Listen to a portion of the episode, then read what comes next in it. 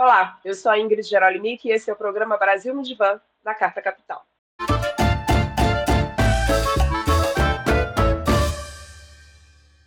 A nossa tarefa aqui é pensar o Brasil junto com ele.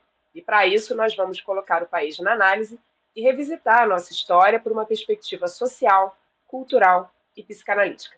E não se esqueçam, nós estamos nas principais plataformas de podcast e no canal de Carta Capital no YouTube.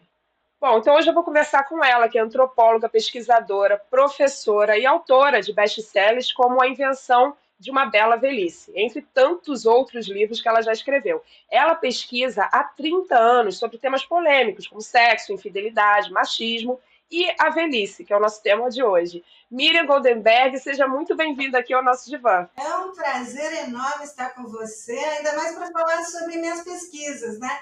Porque é uma oportunidade de troca e também de aprender com vocês. Miriam, a gente tem falado aqui, o nome do programa é Brasil no Divã, justamente porque a gente traz o Brasil né, para esse lugar do divã para justamente pesquisar e falar sobre esses sintomas sociais que a gente tem em números é, no país. E um deles, com certeza, é o etarismo. Primeiro, eu queria que você explicasse para a gente, porque esse tema ainda parece ser, a gente parece estar tá patinando ainda, né? Muita gente não conhece. Fala um pouco para a gente, Miriam, o que, que é o etarismo, ou velhofobia, como você prefere chamar, e até porque qual é a diferença que você usa aí para entre os dois?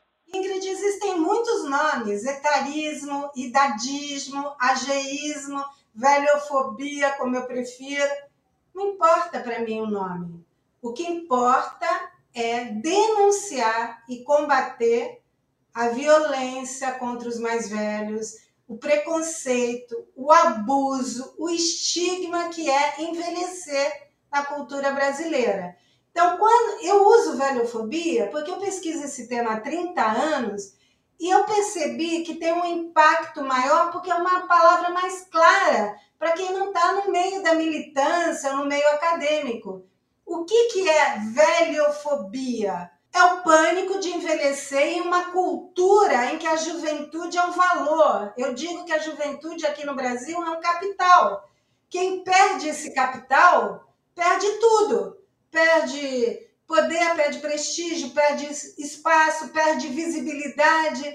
Então, o que, que é etarismo? É o preconceito e a violência contra os mais velhos. E o que eu quero denunciar e combater é a violência física, verbal e psicológica que existe contra as pessoas mais velhas dentro das nossas próprias casas.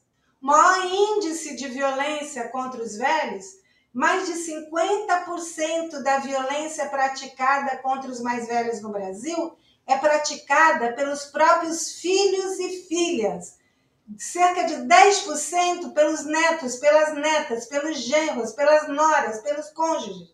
É isso que me angustia e é isso que me move. E é isso que eu chamo de velhofobia. É, inclusive tem uma a OMS, a Organização Mundial da Saúde, diz que em torno de um a cada seis pessoas, a cada seis uh, uh, idosos no, no, mundo inteiro é, acabam sendo atacados de alguma maneira, violência física, verbal, patrimonial, todo tipo de violência, né? Agora, você acha, Miriam, que tem uma relação com essa questão da, da, da, da velhice, né, da velhofobia, como você chama, com o mundo que a gente vive, com a sociedade, o modelo de sociedade que a gente vive, que é muito pautado no capitalismo, na industrialização, de enxergar o outro, talvez, não, não nesse olhar o outro como um sujeito, como um ser humano, mas como alguém que serve, né, de uma certa maneira, a, a essa estrutura que é muito basicamente econômica?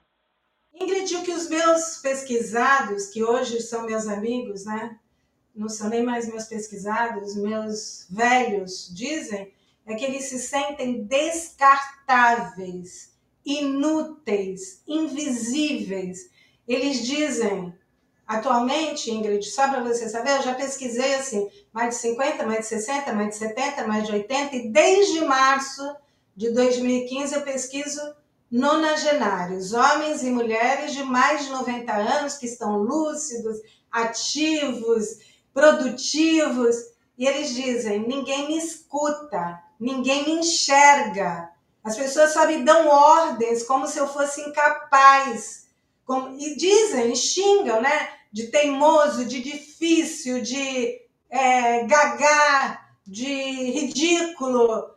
Então, numa sociedade em que a juventude e só a juventude é considerada produtiva, ativa, bela, sensual, os velhos são vistos como descartáveis. E o que é pior, nós aqui no Brasil envelhecemos muito cedo.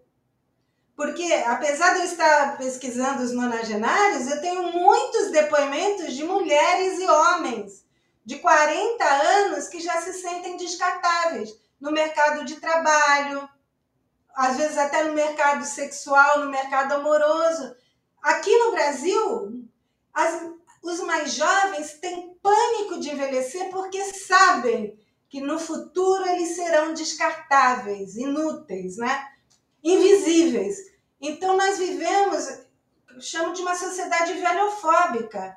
Não é à toa que tantas pessoas no Brasil, principalmente as mais jovens, têm pânico de envelhecer. E eu pesquiso outras culturas, como a Alemanha, que eu passei vários meses lá pesquisando, lá não existe esse pânico de envelhecer porque os mais velhos têm um espaço social, são visíveis, são respeitados e têm uma vida que não se baseia no capital da juventude, do corpo, e sim outros valores. Então, aqui os nossos valores são é, muito, vamos dizer assim, é, questionáveis, no mínimo. Por que, que só os mais jovens são considerados produtivos, são considerados belos, são considerados possíveis de ter uma vida digna e respeitosa. E, na verdade, se você pensar bem, nem os mais jovens no Brasil são assim, né? São considerados assim.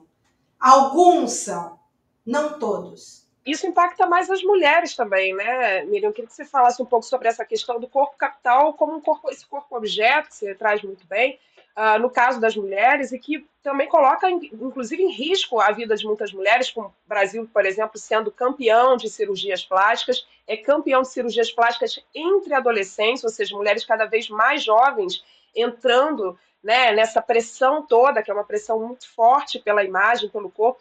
Como é que você vê isso? Assim, essa, você falou das suas. Eu tenho, eu vi, eu li sobre a sua pesquisa na Alemanha, e você falou a diferença de como as mulheres se enxergavam na Alemanha em relação a, a, ao envelhecimento e é, para o Brasil, para as mulheres brasileiras. Como é que foi? O que, que, você achou desse estudo, dessa tua pesquisa? Como é que você vê essa diferença? Ingrid, o que eu acho importante sempre ressaltar é que os homens também sofrem no, com envelhecimento no Brasil. Sofrem de forma diferente nos meus livros, eu falo sobre essas diferenças, porque parece que só as mulheres sofrem.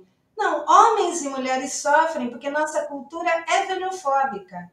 Ela, ela é uma espécie de morte simbólica quando nós envelhecemos. Só que os homens falam mais de medo da aposentadoria.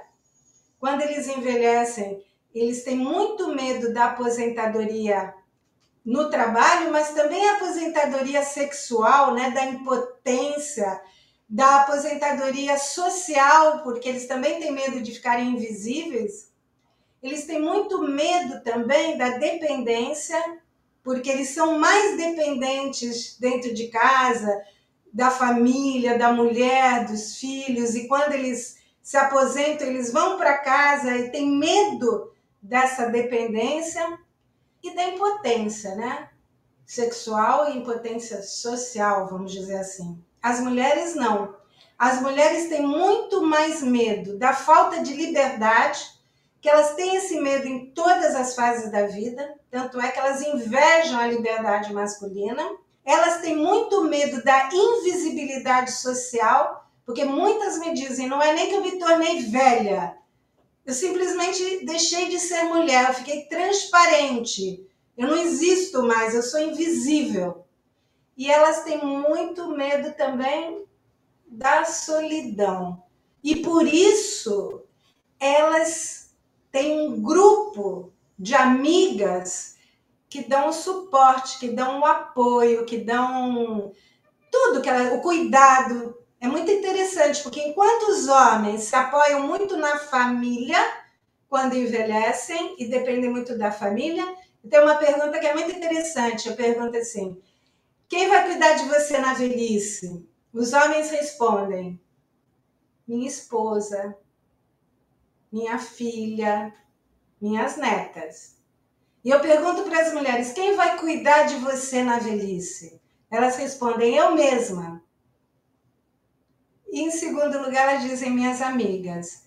Então, numa cultura em que as mulheres é que cuidam, cuidam de todo mundo, às vezes não cuidam delas mesmas como deveriam, porque cuidam de todo mundo, elas têm uma sobrecarga na velhice, porque elas têm que cuidar delas mesmas, cuidar dos maridos, dos filhos, dos netos, dos pais, muitas vezes, né? Porque hoje os pais estão vivendo até os 97, 98 anos, que é o caso das pessoas que eu estudo, e não tem tempo de cuidar de si. Então, as mulheres sofrem muito, não só com a aparência do corpo.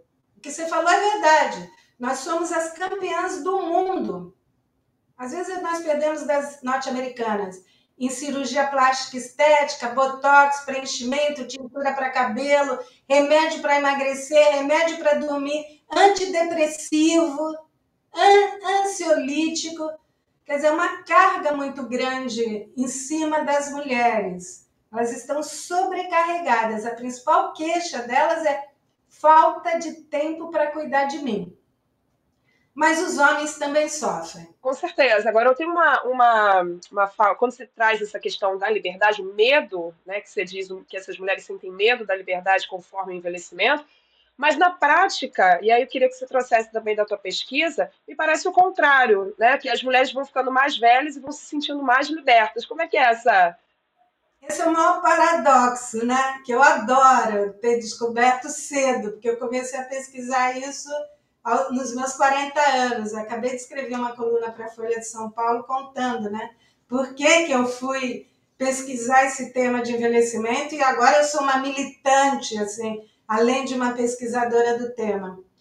É, é um paradoxo, porque nós temos pânico de envelhecer, mas com a velhice, isso não é só no Brasil, tá? Isso é no mundo inteiro. Eu mostro a curva da felicidade, né? No mundo inteiro, pesquisadores descobriram que existe uma curva da felicidade, que as pessoas são mais felizes quando são mais jovens, vai caindo, vai caindo o nível da felicidade até o nível mais baixo, que é em torno dos 45 anos, 40, 45, 50 anos, todos os países do mundo, e depois a curva da felicidade começa a subir. E por que que sobe? Que eu encontrei na minha pesquisa exatamente isso. Porque o tempo começa a ser o seu maior capital. Você não pode mais desperdiçar o seu tempo com bobagem, com, com briguinhas, com competições, com comparações. Você quer usufruir o seu tempo. E aí tem uma série de coisas que começam a acontecer quando você começa a envelhecer, que você vai tendo uma vida em que o momento presente, o seu tempo, são tão valiosos que você começa a saborear o tempo, usufruir o tempo. Lógico que você precisa ter saúde, né? Lucidez, dinheiro, não precisa ter tanto dinheiro assim, mas precisa ter o dinheiro suficiente. Eu não estou falando de todos os brasileiros e brasileiras, mas quando você tem um mínimo para viver com saúde, né, o dinheiro, você consegue descobrir como saborear melhor o seu tempo. E aí tem uma série de coisas que homens e mulheres fazem que eles se sentem mais livres para serem eles mesmos, que é o que eles mais desejavam antes e não podiam ser, porque estavam, vamos dizer, massacrados pelas pressões, obrigações e cobranças sociais. Muito bom. Você vem falando essa questão da, da, de como isso, é, essa pressão das mulheres em relação ao corpo, envelhecimento. Eu estava lembrando porque uma única semana aconteceu comigo, né? Eu tô, fiz 40 anos e alguém me disse, um homem me disse, nossa, mas você parece mais jovem, tá com cara de menina, parabéns. Daí eu perguntei para ele, mas por que parabéns, né? Aí ele falou, aí ele achando que estava fazendo um elogio, que aquilo era um elogio, dizendo, não, pela cara de menina. Ou seja, está muito marcado ainda, né, essa ideia de que a beleza só está ligada à juventude. Você acha que isso tem, de alguma certa forma, isso está mudando, isso está evoluindo para um outro lugar? E as mulheres, como é que as mulheres reagem ainda a isso? Eu vejo, por exemplo, a Alessandra Negrini, atriz, né, que disse que quando alguém faz também um elogio em relação à idade dela, ela diz para a pessoa que aquilo ali não é bem legal e não é bem assim, porque parece que é um elogio, mas é um elogio que, na verdade, a gente não sabe se é fã ou hater, porque você diz que é é, a pessoa parabéns por ela ter a idade que tem, como se a idade dela fosse extremamente avançada, ou então nesse lugar ela já não devia ser mais bonita, ou ela já não devia ser mais né, é, atraente. Como é que você está vendo esse cenário? Está mudando, Mira? Isso vai mudar? Ele muda muito lentamente. Por quê? E aí eu vou ter que te explicar uma coisa assim da antropologia, né? Os discursos mudam rapidamente. Hoje o discurso é mais libertário, é mais vamos dizer, eu chamo de velha, velha autonomia, velha euforia. Nós estamos vivendo uma revolução. Eu chamo de revolução da bela velhice. Nunca nós vimos tantas mulheres, não só assumindo a propriedade, mulheres que antes não tinham uma certa dificuldade de dizer eu tenho 50, eu tenho 60, eu tenho 70. Hoje não, hoje as mulheres estão assumindo com orgulho a sua idade estão mudando seus comportamentos. Eu vou agora a festas de casamento de mulheres de 70 que já têm netos de adolescentes e elas estão casando agora. Eu, eu vou estou escrevendo uma coluna para a Folha falando de mulheres de 80 que entram em aplicativos de relacionamento e estão namorando homens de 60 e poucos, 70 anos, felizes da vida, comprando vibrador na internet e tendo pela primeira vez um orgasmo. Isso é uma revolução. Essas mulheres antes não sabiam, não podiam, não tinham espaço para sentir prazer, para serem elas mesmas. Então nós estamos vivendo uma revolução. No entanto, os valores demoram a mudar. Os valores que estão introjetados dentro de nós, que dizem só jovem é bonito, só jovem é sensual, só jovem é interessante, só jovem é produtivo, só jovem é atraente, fazem com que nós, que somos libertárias, estamos vivendo a nossa velhice de uma forma revolucionária tempo todo. Será que eu estou uma velha ridícula indo à praia de biquíni? Será que eu sou uma velha ridícula porque meu marido tem 10 anos mais menos do que eu? Será que eu sou uma velha ridícula por isso, por aquilo? Porque então os valores estão introjetados. O que eu gosto de dizer é: nós temos que viver essas contradições. Não dá para radicalizar e falar ou você é libertária ou você é velhofóbica e não está sabendo aproveitar sua velhice. Nós somos tudo isso, nós temos pânico de envelhecer, ao mesmo tempo estamos mais livres para envelhecer. Em vez do ou, eu adotei o e. O E, eu tenho pânico de envelhecer, porque eu vivo numa cultura em que só a juventude é valorizada, e ao mesmo tempo eu estou vivendo a minha velhice com muito mais liberdade, felicidade e prazer. E, não ou. E eu acho que nós vamos ter que viver essa contradição por um bom tempo, porque os valores vão demorar a mudar e eles estão dentro de nós que cada mulher pode fazer? Você fez, por exemplo, o Manifesto das Velhas Ridículas, não é esse o nome? Desculpa se estiver errado. Mas fala um pouquinho sobre isso, assim, sobre a importância disso também para outras mulheres, para acabar inspirando também, né? O que cada mulher pode fazer por si nesse sentido? Esse livro, Dia Internacional da Mulher, eu lancei A Arte de Gozar. Amor, Sexo e Tesão na Maturidade. É um manifesto é um, de certa forma, o livro todo é um manifesto lúdico e libertário. Porque eu tenho mais de 30 livros publicados sobre essas questões, mas esse eu quis fazer diferente. Eu quis fazer que as pessoas não apenas lessem o livro, mas integrassem um movimento lúdico e libertário. O meu movimento, que eu chamo de Movimento das Velhas Sem Vergonhas, eu vou ler um trechinho para você do meu manifesto. Todo mundo pode assinar o manifesto, ganha carteirinha do, das velhas sem vergonhas, do clube. É um movimento. Já tem milhares de mulheres que assinaram o manifesto. É só tem que entrar no meu Instagram, porque lá eu dou todas as dicas de como entra no movimento, ganha camiseta. Eu sou uma velha sem vergonha. É um movimento. Vamos fazer passeata na Paulista, vamos fazer um, um rebu. Eu vou ler um trechinho para você, para você também assinar, Ingrid. Você tem 40? Né? Maravilha. Aham, sim, fiz 40 agora. Não importa, pode qualquer idade, porque é muito mais uma postura lúdica e libertária do que uma questão de idade. Até homem pode ser. Tem homem que é. o etarismo está aí em qualquer. É, exato. Eu também faço parte, porque eu também sofro com isso. A gente, o etarismo, a partir dos 40 anos, né, todo mundo começa a. Eu tenho de 35 anos que já está desesperada. Até com 30, exato. Eu tenho amigas de 30, é verdade, é verdade. Está desesperada, aí não tenho filho, meu Deus, como é que vai ser? Estou ficando velha. Então, eu vou ler um trechinho só para vocês assinarem, entrarem lá no Instagram, assinarem o Manifesto das Velhas Sem Vergonhas.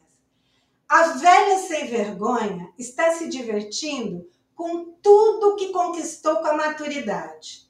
Liberdade, felicidade, beleza, autonomia, alegria, amor, amizade, sucesso, poder, coragem e muito mais. A velha sem vergonha quer rir, brincar, gozar, dançar, cantar, viajar, curtir as amigas e os amores, cuidar da saúde, ter qualidade de vida e muito mais. A velha sem vergonha descobriu que a felicidade não está no corpo perfeito, na família perfeita, no trabalho perfeito, na vida perfeita, mas na coragem de ser ela mesma. A velha sem vergonha não sente inveja da juventude, pois sabe que a jovem de hoje é a velha de amanhã. A velha sem vergonha não tem medo de ser xingada de velha ridícula, pois já descobriu que é uma delícia ser uma velha ridícula. A velha sem vergonha aprendeu a ligar o botão do foda-se para o que os outros pensam.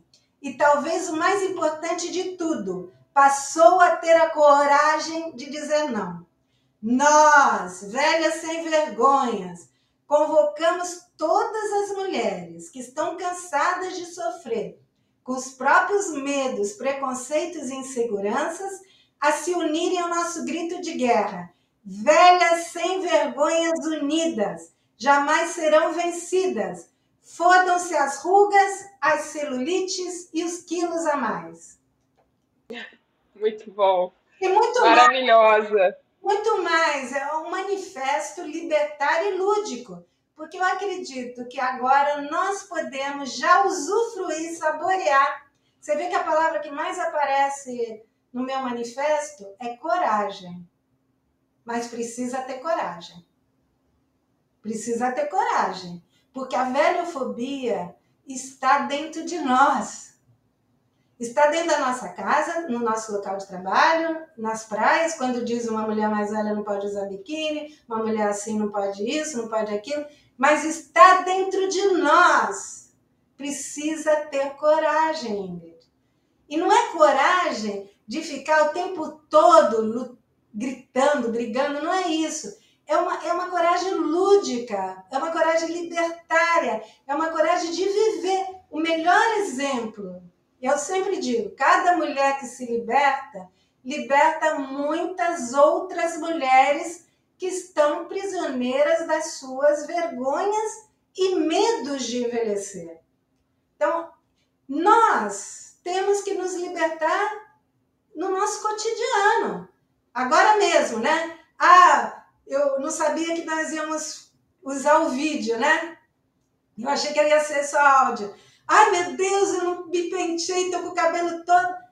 Liguei o botão. Assim que eu tô em casa, o que importa é o conteúdo. Não, não, não tô usando nada de maquiagem, não pentei o cabelo. Por quê? Porque o importante é ser eu mesma. E eu mesma é isso. Não tenho que disfarçar nada. Mas isso precisa coragem, porque nós temos vergonha de ser nós mesmas. Principalmente quando temos pânico de envelhecer. E quantas coisas não se perde por isso, né? Até ver, eu vi na tua, na tua fala também, você dizendo que nas tuas pesquisas, quantas mulheres não te relataram não ir na praia, não ir numa festa, num encontro social, por conta de se sentirem velhas, né? Ou porque acham que está acima do peso, porque acham que não está é, bonito o suficiente. Ou seja, a gente foca ainda muito nessa questão do corpo, quando na verdade o corpo é um instrumento. Tem uma feminista, eu não lembro o nome dela, mas ela, ela faz, ela fez uma uma análise muito bonita assim da, da, do envelhecimento dela, quando ela diz que hoje ela se compara, e hoje a felicidade dela se compara de, somente quando ela foi muito menina que é quando ela subia na árvore, que é quando ela brincava, que é quando ela se sujava brincando, e ela não se importava, né, como estava a aparência dela. Só naquele momento ela foi, e depois, obviamente, a gente sabe que por toda a pressão da sociedade, isso vai se perdendo, e a gente vai tendo que, né, na verdade, responder muito mais ao outro do que a nós mesmas, né? Então acho muito bacana, assim, enfim, eu sou tua fã há muito tempo, desde quando estudava na UERJ e você, porque eu venho da, da sociologia também, então, enfim, eu acho que o teu trabalho é excepcional, porque é isso, é esse manifesto, ele liberta outras mulheres, né? Acho que é, é isso é a importância do que a gente está tá falando aqui hoje, né? E principalmente porque a gente teve recentemente, Miriam, eu vi que você escreveu também sobre isso, aquele caso das meninas que falaram num vídeo né, de uma colega de turma que tinha 40 anos, como se ela tivesse velha demais para estar tá ali, que devia estar tá aposentada. As meninas não tinham, obviamente, não tem nenhuma noção do que é a sociedade brasileira para achar que alguém aos 40 anos estaria aposentado na realidade econômica que a gente vive. Mas, por outro lado, tem esse lugar de enxergar o outro né, como essa máquina que vai perdendo Uh, enfim, esse poder ao longo do tempo e depois ela, essa máquina ali tá, é, tem um conceito de obsolescência programada, isso. Né, que eu vi alguém usando, não sei se até foi você que usou esse conceito da, do corpo né, no mesmo lugar uh, de uma geladeira. Né, obsolescência programada, quem não conhece, é um termo que é utilizado hoje porque o mercado faz muito isso. Você faz uma geladeira para durar cinco anos, você faz um... e o corpo humano como se fosse uma geladeira, um carro, etc. e tal. É, isso é muito, obviamente, muito cruel. E aí eu queria te perguntar o que, que você sentiu naquele momento, Miriam, quando você vê um vídeo desse, o que, que você viu ali depois ao redor? Eu sei que você fez, produziu um texto sobre isso. Como é que você enxergou esse, esse, esse vídeo aí que aconteceu? E toda a repercussão, né? Porque o vídeo é uma coisa, mas a repercussão também foi muito interessante, né? Do ponto de vista que a sociedade, peraí, tá alerta. Exato. Tá todo mundo alheio a isso, né? Olha que eu pesquiso esse tema mais de 20 anos, quase 30 anos, né, Ingrid? E você falou uma coisa importantíssima. No Brasil, é o, o Brasil é o lugar onde as mulheres mais deixam de sair de casa, de à festa, de à praia, de se divertir, até mesmo de trabalhar, porque se sentem velhas, gordas e feias. Elas se aprisionam, mas não são elas, é uma cultura que faz com que as mulheres sintam vergonha de serem elas mesmas, do seu corpo, da sua idade. É, é muito cruel a realidade, porque se você pensar o quanto que nós somos campeãs de uso de ansiolíticos, antidepressivos, remédio para emagrecer, remédio moderador de apetite, porque não podemos ser quem nós somos.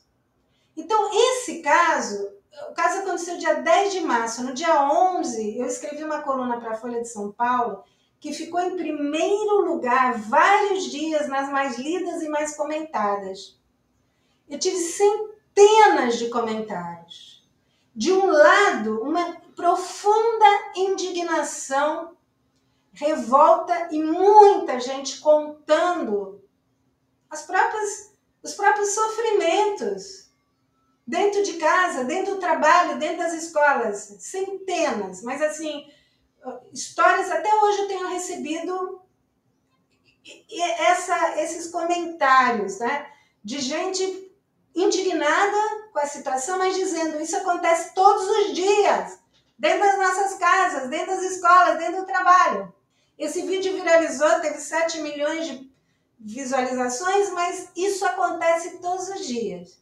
Mas eu recebi também muitos comentários dizendo: isso tudo é mimimi, é coisinha de brincadeirinha boba de jovem mimada, elitista, imatura, que, que velhofobia, que quetarismo, nada disso. Isso não existe, que exagero! O que eu quero te dizer é que esse vídeo é, foi o estopim de uma situação que acontece diariamente no Brasil e que me deixa profundamente triste, porque eu, eu repito como um mantra: a jovem de hoje, o jovem de hoje é o velho de amanhã. Quando uma pessoa de qualquer idade está reproduzindo a violência, o preconceito, o xingamento contra os velhos, ela está fazendo com que ela mesma e os filhos e os netos dela sofram isso. Amanhã. Amanhã. E não são só jovens que fazem isso, Ingrid. Na pandemia, nós vimos autoridades de então dizendo: velho pode morrer, velho é inútil.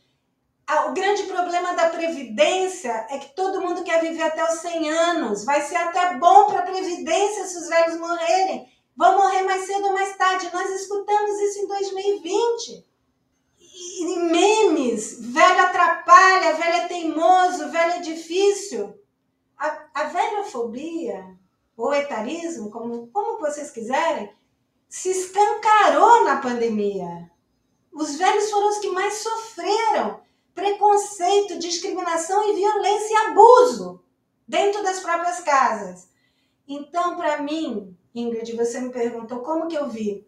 Eu vi esse vídeo, como eu vejo todos os dias, com uma profunda tristeza, porque é, eu vejo como a velhofobia está disseminada e, ao mesmo tempo, como um estopim. Porque 30 anos que eu pesquiso é a primeira vez que um caso provoca essa indignação nacional.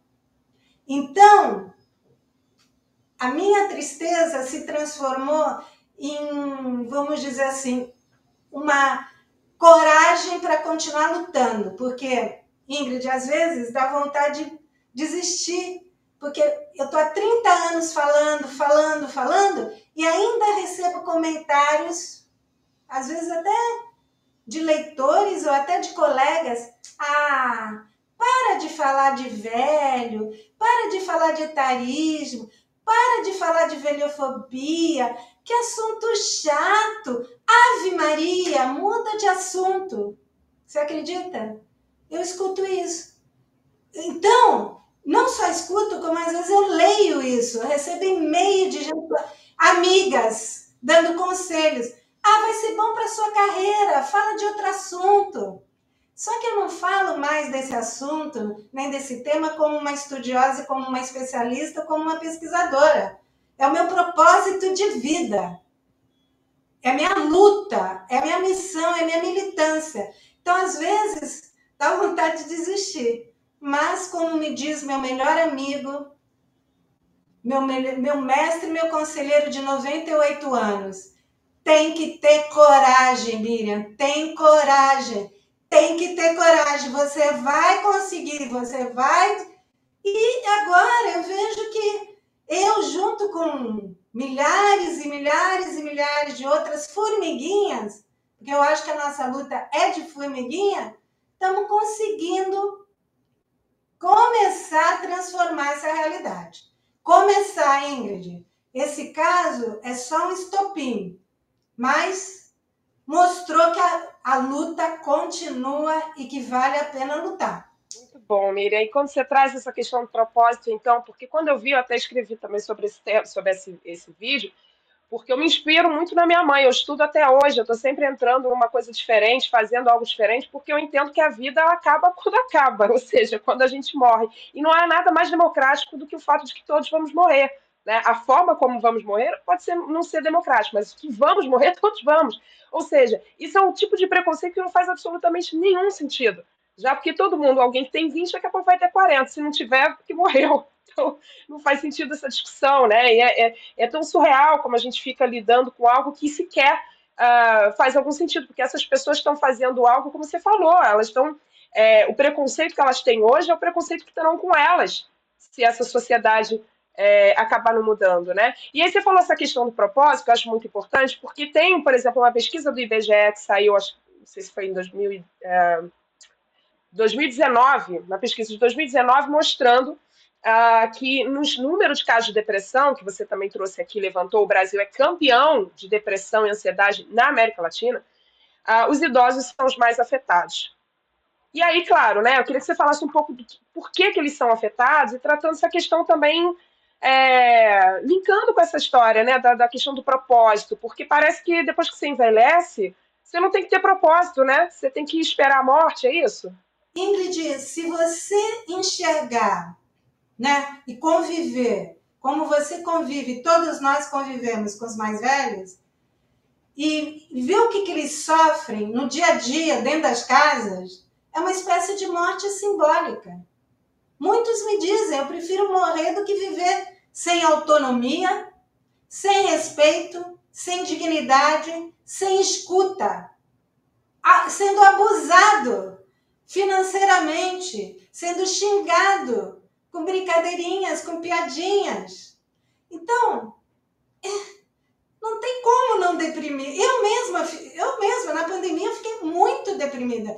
Quem me salvou foi meu amigo de 98 anos, minha amiga de 90, 97, meu outro amigo de 96, porque eles têm uma coragem existencial de vencer essa velhofobia, porque lutar pela autonomia, porque eles estão lúcidos, eles têm saúde física e mental, e mesmo assim as pessoas querem controlar, querem aprisionar, querem tratar como se fossem crianças infantis, como não tivessem poder de decisão. Então, é óbvio que com todo esse abuso e violência, você deprime. Eu deprimo. Né? Então, como que nós vamos superar isso? Eu, eu acho assim, tem que enxergar os mais velhos, tem que escutar os mais velhos, tem que mostrar para eles concretamente, como eu mostro todos os dias, como são importantes para nós, como na verdade são eles que cuidam de nós, como eles têm autonomia, como nós respeitamos, como nós amamos incondicionalmente os nossos velhos, como eles sempre nos amaram. Então, eu acho que essa transformação começa dentro de cada um de nós. Sinceramente, Ingrid, isso não é autoajuda. Isso é o que eu observo há 30 anos. Se nós não mudarmos a nossa própria relação com o nosso envelhecimento e com o envelhecimento das pessoas que nos cercam, a sociedade não vai mudar. Não adianta ter lei, não adianta ter políticas, não adianta nada se nós não mudarmos concretamente na nossa prática diária. Então, cada pessoa que passa a escutar com respeito o seu velho, que passa a enxergar o seu velho, que passa a respeitar a autonomia dos mais velhos, está transformando a realidade perversa e criminosa que existe no Brasil. E aí sim, nós vamos mudar as políticas, nós vamos mudar ah, as leis, nós vamos mudar tudo. É, mas é tudo junto, não adianta mudar fora e não mudar dentro. Então, por isso é que precisa ter coragem. E se olhar mais pela, pelo que o outro tem, pelo que tem da alma, do que pelo corpo, né? Porque a gente é ainda, infelizmente, uma sociedade que olha muito para o corpo. O corpo, como você falou, é quase um, né, uma entidade metafísica fica num outro patamar. Tirar esse corpo desse patamar e colocar o corpo no lugar que ele pertence, que é de instrumento que nos faz né, vivenciar a vida, explorar a vida, né, até o último segundo que a gente puder. Adorei que você falou isso, porque me lembra uma amiga minha, Nalva, que tem 94 anos, que é pianista fantástica, escreve livros, escreve poesia, não para, tem uma energia assim, meu marido chama de nova furacão. Os filhos e os netos não aguentam a energia dela. Ela me fala uma coisa linda. Existe a idade cronológica. Pela carteira de identidade, eu tenho 94 anos. Existe a idade biológica. Meus médicos dizem que eu tenho uma saúde de 50, 60 anos. Mas, Miriam, existe a idade da alma.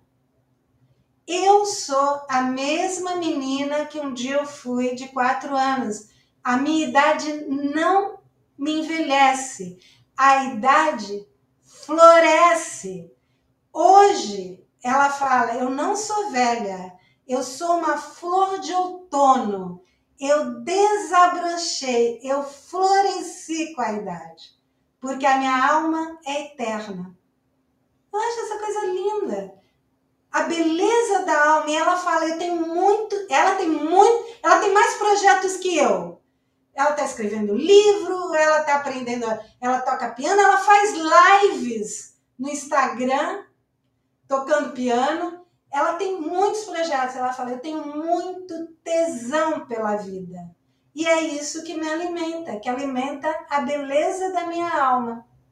Então, o que, que interessa a idade cronológica? A idade cronológica é um dado da, da carteira de identidade mas não é a idade da nossa alma.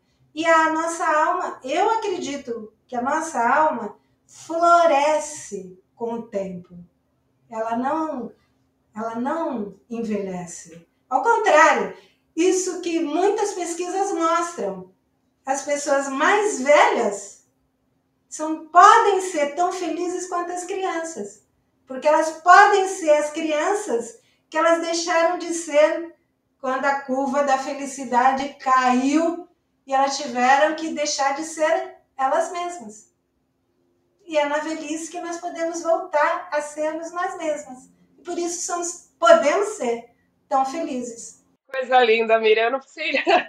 Com isso a gente vai caminhar para terminar, infelizmente, conversar com você. A gente não sente nem a hora passar. De verdade, assim, eu falo que você está fazendo uma verdadeira revolução e nessa questão, uma questão tão importante para o país, já que o Brasil, né, a gente já tem uma maioria que vai caminhando cada vez mais uh, para a velhice e a gente se perceber num outro lugar, né, como esses aprendizes que podem estar sempre renovando e fazendo coisas novas. Eu, quando eu, eu sou uma, digo que eu sou uma mochileira solo, porque eu viajo solo, né, sozinha, e eu aprendi, assim, eu me eu, vendo uma senhora de mais de, 80, de 86 anos, começou a viajar sozinha aos 81 né? E foi trazendo esse exemplo de vida e foi algo que eu falei, nossa, essa senhora, se ela está fazendo isso, né? É, eu posso também. Então a gente vai se reinventando a partir também desse outro olhar, dessas outras experiências que vão se trazendo, sendo trazidas para a gente. E os teus textos me ajudam muito, me ajudam nesse lugar dessa mulher de 40 anos, me ajudam nesse lugar de uma mulher